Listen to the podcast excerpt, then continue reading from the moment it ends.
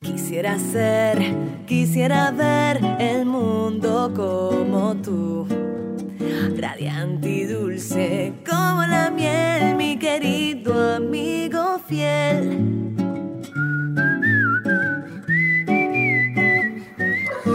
Saludos a todas y todos, bienvenidos a este episodio de Tu Amigo Fiel. En este podcast conversamos sobre nuestras mascotas, cuidado, alimentación, entrenamiento, en fin, de todo un poco sobre nuestros amigos fieles. Les saludo a su anfitrión Pete Valle, conmigo está el doctor Jonathan González, director veterinario de la clínica Your Pets Vet Filier en Houston, Texas. ¿Cómo está Jonathan? Hola, hola, muy bien, buenas noches. Ahí un fin de semana de cumpleaños de niños. Ah, sí. Eh, uno ayer y uno hoy, y pues ya por fin estamos descansando hoy. Esos cumpleaños siempre dejan que los padres más explotar que los niños. ¿Cómo es, diga? Mucho pastel. Sí, mucho, pastel, también, mucha comida, mucho pastel. ya, ya uno está demasiado lleno. Te va a dar diabetes. Sí, sí, nomás después de hoy, de seguro. Bueno, esa que escucharon ahí es Carla Miró, técnica veterinaria de emergencia. Carla, ¿cómo está? Hola, hola, todo bien, todo bien. Aquí contenta porque mis perros están tranquilos. Vamos a ver cuánto dura eso, cuánto, cuánto están tranquilos nuestros perros hoy. Sí, sí. Y que se quede contenta si no lo están. bueno, tenemos un invitado especial que los tres estamos súper contentos de que está aquí y es algo que habíamos estado eh, esperando desde hace una semana. Eh, le presentamos al doctor Marcos Pablo Parroquín del Hospital Animal en Puebla, México. Doctor, muchas, muchas gracias por estar aquí con nosotros. No, con todo gusto, un gusto estar con ustedes. Gracias eh, por gracias, gracias. El doctor se, se, especializa. Cuéntanos un poquito, Jonathan, de sobre eso. Pues yo, en verdad, eh, he escuchado varias cosas de su hija, eh, la doctora Liz. Eh, fue como yo lo conocí a él. Ella está en Estados Unidos trabajando ya mismo, pronto, como veterinaria conmigo en Your Pets Vets. y pues ella me dijo de su padre que ella creció en la clínica de él, que es veterinario de muchos, muchos años. Mucha experiencia de, de todo tipo de animal. Ahí me enseñó unas fotos increíbles de todo tipo de animales, y ya hablaremos de eso más, y, fue bien impresionante ver eso. Encima me dijo que es profesor de anatomía en una universidad. O sea que pensé que era una persona bien interesante para tenerla aquí y hablar un rato. Vamos a empezar por lo básico. ¿Cuánto tiempo lleva usted trabajando, doctor, en este mundo de la veterinaria? Bueno, el próximo año cumplo 50 años de veterinaria. Anda. ¡Wow! Jamás nice. a pensar eso. Mucha experiencia, imagínate. De todo tipo. las historias, las historias deben ser. Pero sinceramente, jamás pensaría que usted llevaba. O sea, yo pensaría que era muchísimo más joven de, lo que estoy viendo. Así que. No, yo no le ponía él más de 30 años practicando veterinario y me hice 50 y estoy como que wow. Sí, ¿verdad? Impresionante. ¿Y, ¿Y, qué lo llevó al campo de la veterinaria? ¿Cómo, cómo llegó a, esta profesión? Bueno, eh, de por sí siempre he tenido mucho amor a los animales desde niño. Y eh, cuando estaba yo adolescente, veía en la televisión un programa que se llamaba Imágenes de nuestro mundo, en, el, cual salía el director del zoológico de San Luis, eh, lo que hoy sería representante como Animal Planet, con aventuras de animales silvestres y, y, capturas y aventuras de ese tipo. Y bueno, con ese sueño romántico yo creo que entramos muchos a la carrera de medicina veterinaria. Sucede que cuando va uno avanzando, pues eh, es un realmente una, un área muy pequeña para poder trabajar en ella, ¿no? Eh, pero al cabo del tiempo, bueno, yo salí de la universidad, estudié en la Universidad Veracruzana. Eh, en la Universidad Veracruzana fue criada o fue desarrollada por los ganaderos de Veracruz. Cada uno aportaba un peso en ese entonces por cabeza de ganado que se fundara la universidad y funcionara como tal para dar servicio a los ganaderos. entonces tenía un perfil realmente dedicado a la producción, no tanto a pequeñas especies o, o ni menos animales exóticos, eso no, hace 50 años casi casi era, no existía prácticamente o era muy reducido, no había ni siquiera libros, ni información, nada, ahora, hoy en cambio, pues ha cambiado mucho la situación. Entonces, saliendo de la carrera, pues, eh, donde uno como veterinario, pues, su canal de trabajo era prácticamente el campo. Entonces, empecé trabajando con el campo, pero como siempre estuve interesado en pequeñas especies, pues hacía una práctica mixta. Durante el día trabajaba yo con ganado y en la tarde trabajaba yo con pequeñas especies en un pequeño consultorio que tenía yo incluso en casa de mis padres. Y así fue como inició. Bueno, inicialmente el primer año de mi carrera, en el año de 1974, estuve trabajando en Yucatán, en la península de Yucatán, y ahí trabajé con abejas, con borregos y cerdos. Estaba en un pueblito de 2.000 habitantes y ese fue mi, primera, mi primer trabajo, por así decirlo. Al año de eso, eh, abren unas plazas para trabajar con la ganadería lechera en, en Puebla y Tlaxcala, que ya donde vivían mis padres. Me mudé a Puebla para empezar a trabajar con ganado lechero y seguía yo trabajando con pequeñas especies durante la tarde. Al cabo del tiempo, un colega que era el presidente de los hueatras, los hueatras son los que se dedican a ganado lechero, este, nos hizo favor a mi esposa y a mí de invitarnos a cenar a su casa. Y estábamos cenando y tocó su vecina, una muchacha de 14 años, que le habían atropellado a su perro. Entonces llegó y quería que el, el, doctor Paco Elenis, que se llamaba, que en paz descanse, este, lo atendiera. Y le dice, ¿sabes qué?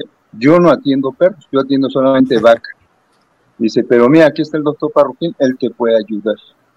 y como en, ese entonces, como en, ese entonces, traía yo mi maletín en, en, el coche permanentemente por los ranchos y por donde estuviera, pudiera yo auxiliar en algo si era necesario, pues esa vez auxilié a esta muchacha y este, el, perrito era un perro cocker, lo habían atropellado, tenía fractura no expuesta de tibia y peroné, y pues ahí lo anestesiamos, hicimos una férula de tomas improvisada y lo inmovilizamos.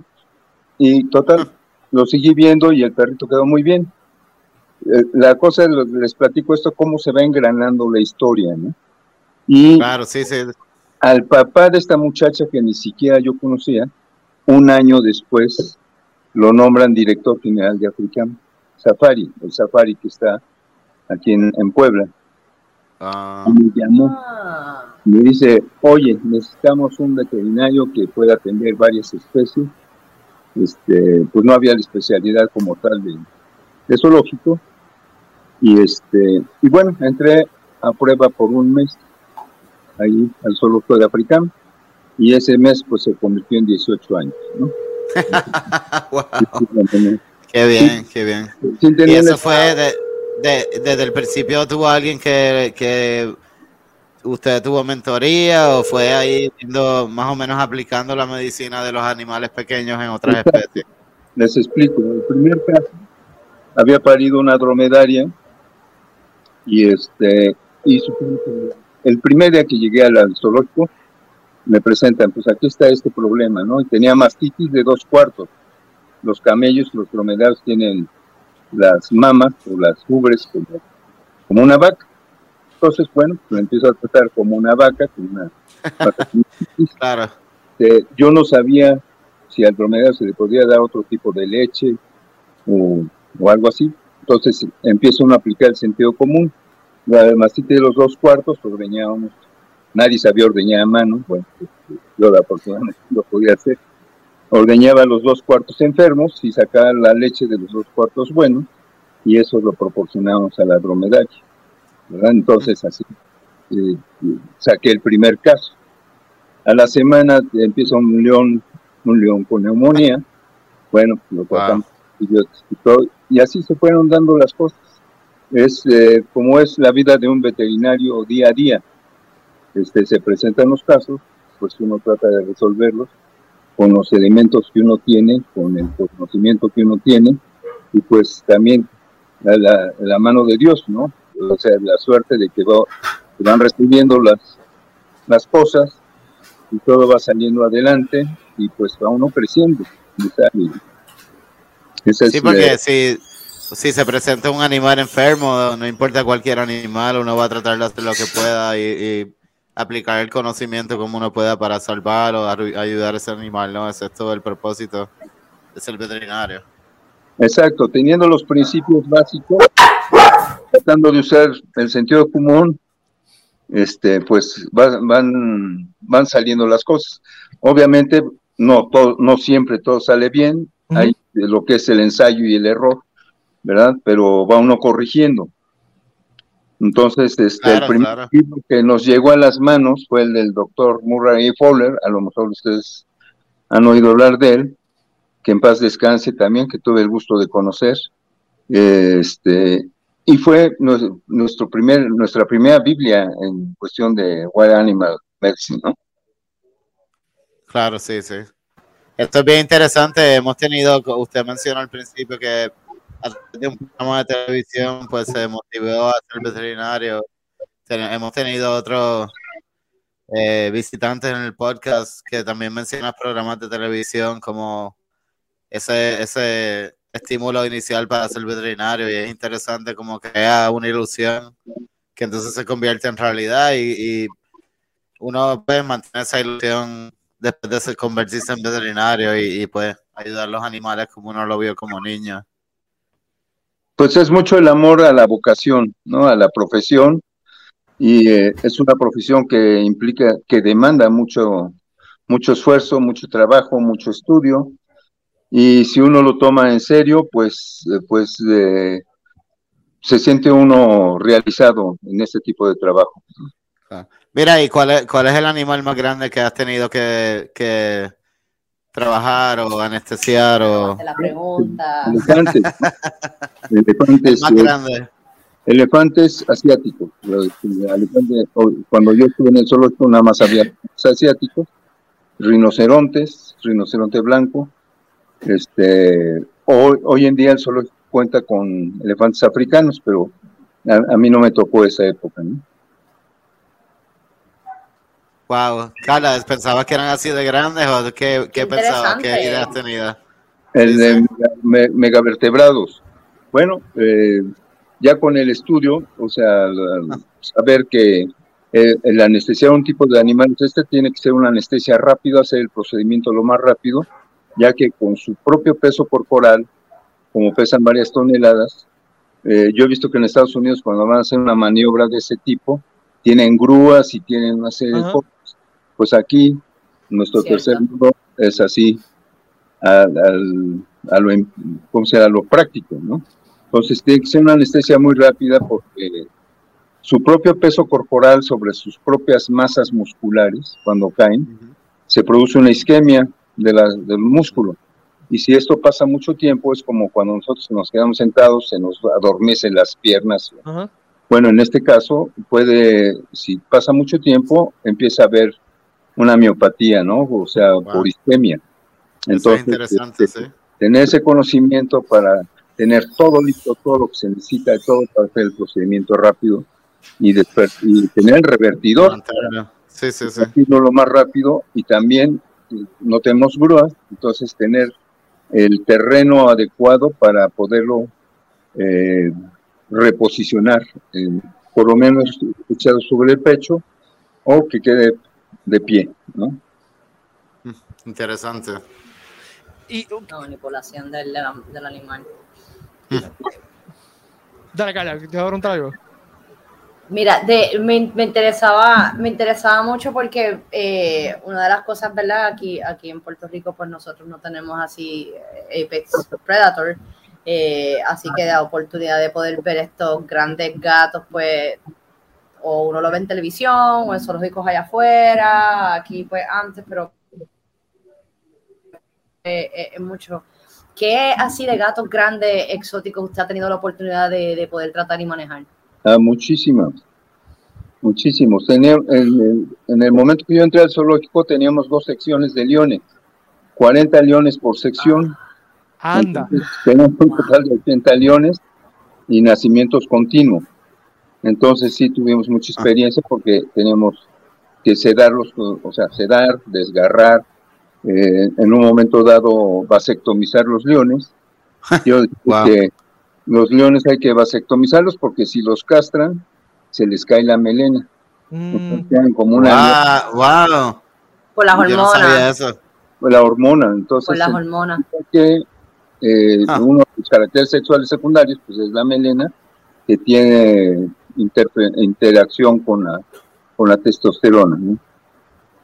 Interesante, yo no sabía esto. Wow. Interesante. Y, una pregunta, eh, usted lleva 50 años trabajando en esto. ¿Cómo ha cambiado el, eh, ¿cómo le digo? El, conocimiento? Porque yo imagino que al principio era básicamente eh, dónde buscaba la información para tratar todos estos animales diferentes, eh, cómo, cómo aprendía, a, porque cada animal esto tiene detalles diferentes, ¿cómo, cómo era eso, ese proceso de aprendimiento eh, eh, hace al principio de su carrera y cómo es ahora, buscar información, ese tipo de cosas. Mire, le informo, cuando yo inicié en 1973, 74, este, aquí en Puebla prácticamente éramos cinco veterinarios nada más en una población. ¿En todo el estado? En, la ciudad de Puebla. Eso, ok. Toda la ciudad, wow. Que se dedicaban a pequeñas especies. Ajá. Cuando yo entré al zoológico, pues no había ninguna información. Ve que le dije que el primer libro que, que llegó a nuestras manos fue el Wild Animal Medicine del doctor Poller.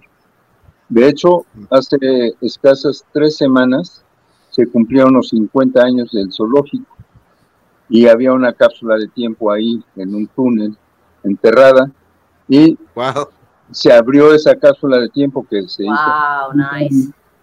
Y entre esas cosas que estaban enterradas estaba el tomo del doctor Murray Paul. Wow. qué bien, qué interesante. A la dueña del zoológico.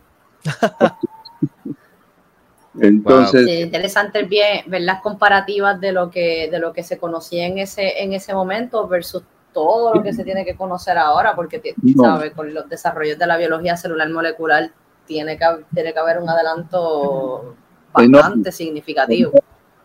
No, y ahora la medicina veterinaria pues es altamente especializada. Me dicen que usted es técnica de urgencias. Bueno, pues eso es una especialidad, ¿no? Y bastante eh, profunda y complicada. Entonces, este, el manejo de urgencias no es fácil. Hay que saber, hay que saber mucho de medicina interna para manejarlo adecuadamente. Este, pero pues en ese entonces no, ni siquiera podían acceder al laboratorio. O sea, eh, para hacer los chimpancés o los orangutanes, tomar muestras que me las hicieran en un laboratorio humano era prácticamente casi imposible, ¿no? o sea, imposible. como un sacrilegio, ya con mi muestra, decía, oye, ¿me pueden hacer esta muestra? No, no, no, para nada, ¿no? Y, eso fue uno de los motivos que me, me incitó a empezar a trabajar en la formación de un hospital propio, porque necesitamos equipo. Ahorita prácticamente todo el mundo tiene ese tipo de equipos, pero en ese entonces... Entonces empezar a tener para un hemograma, para hacer una química sanguínea, sobre todo de urgencia, que fines de semana, en la noche o día festivo, a cualquier hora puede, podría yo tomar decisiones en base a un tratamiento, ¿no? Entonces, este, con esfuerzo, con mucho trabajo y muchas deudas también, porque nuestros equipos en deuda Este... Mira, y, y, mencionas un hospital propio, ¿cómo describes un día regular en la clínica? Así como ¿Qué tipo de personal tienes? ¿Cuántas personas? Eh, ¿cómo, ¿Cómo describes un, día regular así en la clínica, en el hospital? Creo que se llama el Hospital Animal, ¿no? El Hospital Animal de Puebla. Bueno, el Hospital Animal es un... Principalmente trabajamos pequeñas especies, pero trabajamos también exóticos, que no es una práctica muy... no, es una eh, alta práctica, aunque hay días que todo el día se va en, exóticos, ¿no? Nos llevan reptiles, nos llevan aves, nos llevan pequeños mamíferos, roedores, erizos, conejitos, este, de- digamos, son animales no convencionales, no tanto exóticos. Sí. Erizo, wow. Aquí en Puerto Rico, No aquí en Puerto Rico los erizos de tierra son ilegales. Ah, pero los he sí, visto. Por Hemos algún- opera- en, en emergencia operamos uno. Así que, pero, pero legalmente Sí, no- pues, no son legales, se sí. supone, ¿por qué no motivo? se supone que los tengamos. ¿Por Wow. algún motivo en especial? Lo que, lo que pasa aquí, me imagino que tiene que ver más con, con cuestiones de agricultura, este, de especies, de especies exóticas, como, como tenemos una, somos un, un ecosistema bien insular y tenemos una alta cantidad de, de diversidad y densidad ecológica, pues se tra y, hemos tenido muchas situaciones con lo que viene siendo caimanes, los monos, los monos rezos que, que, que están sueltos por ahí. Hace par de meses estaban tratando de agarrar uno en, en, en San Juan. Pero un árbol ahí, eh, cogiendo co- comida y frutas de la gente. y- Le pusieron, le pusieron una jaula de atrapar gatos, como, como los gatos asilvestrados cuando uno le va a hacer el, el trap and neuter, y le pusieron fruta, y el mono entró a la jaula, se llevó la fruta y salió. Así.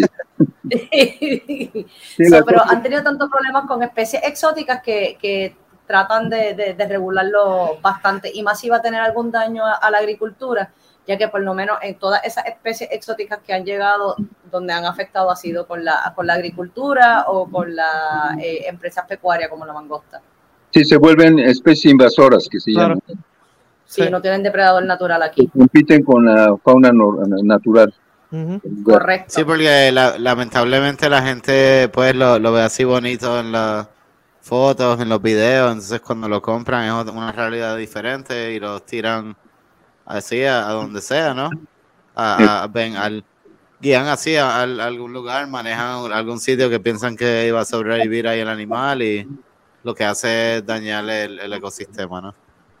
Ahora mismo la- el, problema que tenemos con, con los caimanes en la laguna de Tortuguero, eso está fuera de control y se están saliendo de áreas de la laguna y la laguna tiene muchos muchos riachuelos que, que coinciden con otras quebradas y con áreas poblacionales altamente densas y se han empezado a encontrar también en esas áreas. Y obviamente no hablemos de la mangosta, que pues, eso aquí es otra cosa. Y la Un iguana animal iguana que, es que- que transporta la rabia, ¿no? La rabia y entonces pues tienen problemas con, con lo que viene siendo las, en las industrias pecuarias porque están matando la- las gallinas, se están llevando los huevos, entonces con la iguana iguanae está, ellas comparten madrigueras o están desplazando a la iguana nativa del país porque la iguana nativa no comparte madriguera. Claro. So, son, son varias cosas que, que, que por eso es que son bien, bien, son un poquito más estrictos con lo que viene siendo en, en animales exóticos. Pero de que los he visto, los he visto, y más de una vez. Sí debería de ser en todas partes. Correcto. Entonces es que la gente adquiere animales sin ni siquiera conocer sus hábitos, sus Claro. necesidades, y, y ya que los tienen, entonces ven que es un problema y por eso los liberan. Sienten que están haciendo algo bueno liberando un animal a la naturaleza sin ser lo correcto. El problema con las mangostas, trajeron las mangostas al principio, lo que vienen siendo los españoles y eso, para tratar de bregar con la, o manejar la, la infestación de ratas, y la mangosta es diurna y la rata es nocturna, son para nada, de nada sirvió. Eso mismo ha pasado con los gatos, con cabras que han soltado en islas. O, Sí. En Isla, en Isla de Cabra, el problema con una, porque Isla de Cabra es una reserva forestal de bosque subsebo tropical y ahí hay un problema con, con cabra, un problema con los cerdos vietnamitas, eh, con los gatos ferales o asilvestrados, en, en- también en Isla Moni y en Monito. Y la mona. Ujú. Sí, que tuvieron que controlarlos porque entonces estaban... Así fue que lograron salvar al, al gecko de Monito, que es una especie endémica y en peligro de extinción. es. Quería eh, hablar un poquito más de lo que es la, la, la experiencia de enseñar a estudiantes y de pues, crear esa nueva generación de, de veterinarios y el por qué, ¿no? De por qué si tenía una carrera tan excepcional con animales silvestres y un hospital propio, porque además, ¿no? Eh, entrar en ese mundo de enseñar y tener estudiantes eh, en la carrera veterinaria? Bueno, cuando yo me enteré que mi hija Liz quería estudiar veterinaria, digo, este, necesitamos una universidad, una carrera donde se tome la cosa en serio, ¿no? Y entonces ofrecí mis servicios ahí a, la Universidad Popular Autónoma del Estado de Puebla, eh, que es una universidad de línea católica, este, y, y, ahorita es la única universidad privada certificada a nivel nacional e internacional. Entonces, ah, eh, ha tenido un peso, ¿no? De, entonces, eh, yo empecé a dar, mi hija Liz tendrá cinco años que egresó de la, de la carrera, y yo empecé hace 15 años, o sea, este año cumplo 15 años como maestro de, de la universidad. Entonces, ha sido una labor para, para formar una escuela seria, ¿no? Y con, con, buen respaldo. ¿Qué, les recomienda? Ajá, Pete, diga. No, dale, dale, dale. Pete, Pete, Pete. No, dale, Pete. No, dale, dale usted, dale usted, dale, dale. Los alumnos. Eh, no, no, era, era una pregunta rápida, ¿no? Algo bien sencillo. Si tiene un, consejo específico para esos estudiantes que quieren ser veterinarios, eh, que niños de cualquier edad, ¿no? Que tienen esa ilusión de ser veterinarios, ¿tiene algo específico, una cosa que les puedas decir? Eh, hasta, hasta las mujeres mayores también, que todavía quizás queremos ser veterinarios. A ver, se oye, no sé si me escuchan, no sé si me escuchan, pero sí. las voces un poco como barridas, ¿no? Ah, ok. Eh, la yo, escucho muy bien. La pregunta es, ¿qué, qué le recomendaría a, a, personas que quieran estudiar, eh, eh veterinaria y ir a esa carrera, tanto jóvenes como gente mayor que quizás tienen ese sueño? Bien, lo primero que tienen que tomar en cuenta para estudiar la medicina veterinaria es, obviamente, el amor a los animales, pero hay muchos estudiantes que entran por amor a los animales, pero cuando ven que tenemos que hacer cuestiones de medicina, de que entran todas las materias, matemáticas, los que van huyendo de las matemáticas, bueno, pues ahí hay que ver matemáticas, hay que mucho estudio, entonces no es una cuestión nada más romántica, ¿no? Es algo así como, pues, la relación entre una pareja, un hombre y una mujer, ¿no? Entonces, sí, te agrada la, la mujer, este, te haces un novio, te quieres casar con ella, pues aquí la, pues la carrera es como un matrimonio. Es hasta que la muerte nos separe. Sí, sí, así vemos. Cuando uno es un profesional, claro. Y una vez que se casa uno, pues empieza la vida real, ¿no? Todos los altibajos, todas las situaciones emocionales. Tenemos que tener una fortaleza emocional porque la carrera no está hecha nada más de logros y de romanticismo, sino bien situaciones complicadas, duras frustraciones. Esas frustraciones a veces las carga uno por mucho tiempo, ¿no? Entonces tiene uno que tener ese equilibrio emocional para, y de alguna manera el trabajo arduo continuo también nos ayuda a salir de ese tipo de situación. O sea, porque no te da tiempo de estar pensando en lo que pasó, sino tienes que estar resolviendo el problema actual. Entonces, la misma profesión te sirve de terapia para salir adelante, ¿no? Y hay por ahí, hace varios años, eh, me tocó ver algo que nosotros los veteranos no tenemos contemplado, ¿no? El manejo emocional de las situaciones. O sea, todo, vemos a las familias sufrir cuando se le mueren sus pacientes o cuando tienen una enfermedad y hay una situación dolorosa, pero nadie cree que uno también sufre. O sea, bueno, es el profesional que van a ver, ¿no? Pero, pero uno también está sufriendo. Y también nos afectan a largo plazo y son heridas emocionales que luego no tratamos adecuadamente, ¿no?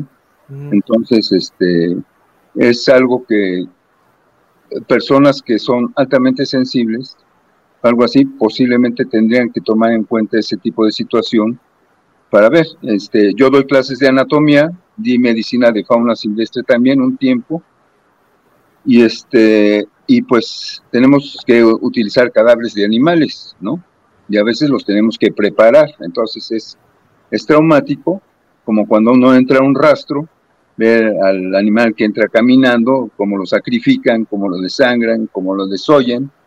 Igual aquí, pues eh, sacrificamos a los animales, eh, obviamente con procedimientos de anestesia, exsanguinamos este, eh, a través de la arteria carótida común, este, pero para muchos no lo toleran, no lo aguantan. Entonces, es el primer choque que tienen con la realidad de la medicina veterinaria.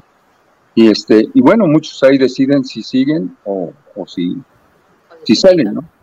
Entonces... que, que el, componente del amor a los animales es solo parte de eh, la personalidad de los profesionales como Carla, como usted y, yo, ¿no? De, que hay que tener como una distancia de, ese amor, ¿no? De también tener como una madurez también de aceptar que en algún momento va, algunos de ellos van a morir y que va a haber que tener que, pues, ¿no? Eh, manejar esa situación con los clientes y, tener una presencia y, una inteligencia emocional para, pues, manejar la situación, pero eso no significa que no nos molesta, ¿no? Día a día, cada vez que uno tiene que hacer eso, es fuerte, ¿no? Para nosotros también, y eso es algo importante que mencionaste, ¿no? Sí, claro. perdón, somos pro vida, pero... No, es que... que ah, perdón, siga, siga. No, no, Iba a decir es que es bien, bien, fuerte porque yo he, también he tenido voluntarios y estudiantes y la, puedo, la dinámica puede ser de todos nos estamos riendo, mira el pop y de repente llega el caso de eutanasia y automáticamente todo cambia. Pero entonces tampoco me puedo quedar en esa. Yo, yo sí te las que digo, yo lo lloro a todos, pero no me puedo quedar en esa. Tengo que seguir, tengo otros pacientes, tengo otros estudiantes, tengo otros clientes con los que tengo que manejar. Y, y, es bien chocante ver a estos estudiantes o voluntarios por primera vez tener que presenciar eso y, y hay veces que, que, no entienden y uno tiene que ponerse fuerte y explicarles, mira, están sufriendo, van a seguir sufriendo, no, ¿verdad? Eh, ¿Se merecen ese tipo de dueño por aquella razón? No, ¿verdad? Pues mira, ya, ya terminamos con eso, tenemos que seguir hacia adelante. Tienes que pensar que esto era lo mejor para la mascota, ya no sufre y seguir adelante, pero no es fácil y uno, uno se queda con esa carga emocional y, es bien importante tener las herramientas y si uno no las tiene, buscar la ayuda para poder tener un, buen control de esa salud emocional, porque en esta, en esta profesión es, fuerte, es, bien fuerte. La gente piensa que uno está jugando con los perros y sobándolo todos los días, pero esa no es la realidad. No, y la cosa es que última, en las últimas generaciones nos hemos encontrado personas o estudiantes que son muy reactivos, ¿no? Entonces, cuando uno llega al punto de la, del planeamiento de que hay que hacer una eutanasia y eso, se indignan y, y gritan.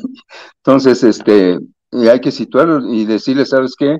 No es tu decisión, es la decisión de los propietarios y el consejo que uno le dé o sea, y buscando lo mejor para la mascota. Entonces, o de la situación, porque muchas veces tenemos que sacrificar animales por agresividad, ¿no? Sí. Y es uno de los puntos que, que tienen, por ejemplo, yo, esas son de las cosas que adelanto a mis estudiantes, ¿no? Entonces, esta es la preparación para lo que viene. ¿no? Entonces, este, tratar de hacer conciencia, de, cuál es la situación real de la medicina veterinaria, ¿no? una práctica real. ¿Verdad? ¿Verdad? Pide, estás en mute. ya, me, di cuenta. eh, quería hacer una última pregunta porque ya nos estamos quedando sin tiempo. Eh, ¿Qué es lo más que le gusta de esta profesión? tiene que gustarle porque lleva ya medio siglo que ella, pero ¿qué es su cosa? Si, si, tiene que escoger algo que, que, es su cosa favorita de esta profesión, ¿qué, ¿qué es lo más que le gusta de esta profesión? Bueno, yo amo mi profesión en todas las áreas, se puede decir, ¿no? Este, y eso es lo que me ha hecho estudiar en todas las áreas. Pero también volviendo a la situación de la realidad, decíamos, yo ahorita tengo 71 años, tengo 50 años de veterinario, entonces eh, tengo que pensar en un futuro inmediato, qué es lo que puedo desarrollar en, en este próximo futuro, porque me plantearon la situación de que en un momento dado tenía yo que hacer una especialidad. Entonces, sí, puedo hacer una especialidad, pero tengo que hacer una especialidad que yo pueda desarrollar en los próximos años. Entonces, mm. posiblemente la dermatología sea lo más, lo más adecuado, ¿no? porque ya le empieza una falla la visión, ya a lo mejor para hacer las cirugías el pulso ya no se me da tan, bueno, todavía lo puedo hacer, pero posiblemente en un futuro próximo ya no, entonces tengo que ver eh, a futuro una proyección de ese tipo, ¿no? Entonces a veces no es tanto lo que me guste, sino qué realmente puedo ejercer. Pienso que la dermatología sería una área, ¿no? Este... y de seguro que eso es lo bueno de la, de la veterinaria, que hay tantas diferentes áreas que uno puede especializarse y aprender más y descubrir más, ¿no? Hay tratamientos nuevos todo el tiempo y es una profesión que nunca, nunca, pues, nunca acaba, uno nunca acaba de aprender. Es ciencia, es ciencia y hay tantas cosas que todavía no, no, no se conocen a, a, nivel químico, físico y biológico que cada, cada, día uno aprende cosas nuevas. He sabido, cogí esta educación continua este año y de repente el año que viene, no, eso ya está obsoleto, tenemos algo nuevo y, y cada año va avanzando más y más. Siempre va a haber algo nuevo, es cambiante. Eso es lo interesante. Usted como técnica de eh, technician de urgencias aplica el Bed Blue, el, el ultrasonido. Sí, sí, actually, eso, eso es las cosas bien, bien bonitas. Yo soy la, la que me encargo ultrasonido, radiografía, me conozco las máquinas de correr sangre de cabo a rabo, las mejores placas, eh, cuando hay que sangrar un animal, cuando llega la emergencia va directo a mis manos, transfusiones de sangre soy yo la que las hago, eh, dosificaciones, uh, prácticamente cirugías, cirugías de emergencia, he sabido, de repente estamos haciendo una cistotomía de tubo un cabro de ciento y pico de libras y tengo una piometra esperándome y tengo una cesárea esperándome y, y es cansino, pero, pero es lo que me gusta. Claro. Sí. sí, sí. La, cosa, eh, la cosa es que uno tiene que estar preparado en todas las áreas, porque yo les digo también a mis estudiantes, ustedes tienen que ser como un soldado. Un soldado SEAL es soldado en el aire, en la tierra y en el agua, ¿no? Exacto. Eh, sí, es verdad. Está buena eso, está muy bueno eso, me gusta. Si, si uno está solo, te la tienes que surtir o, o tienes que hacer batalla solo y tienes que saber, ¿no? Te la tiene, y te la tienes que inventar. Y, y está el perro agresivo y no se puede sedar porque pues es cardíaco y te la tienes que inventar. Sí, aunque no tengas y, y hay que hacerlo. Hay que hacerlo. Exacto, hay que hacerlo. Y, y eso te crea situaciones, te crea necesidades y en base a esas necesidades uno se va capacitando. Según que un profesionista está para servir a las necesidades de la comunidad en la que uno está trabajando, se está desarrollando. Exactamente. De nada sirve que yo me vaya a Australia a especializar en canguros y me regreso aquí que no hay ningún canguro, ¿no? Entonces, ¿qué necesidades hay en donde estás?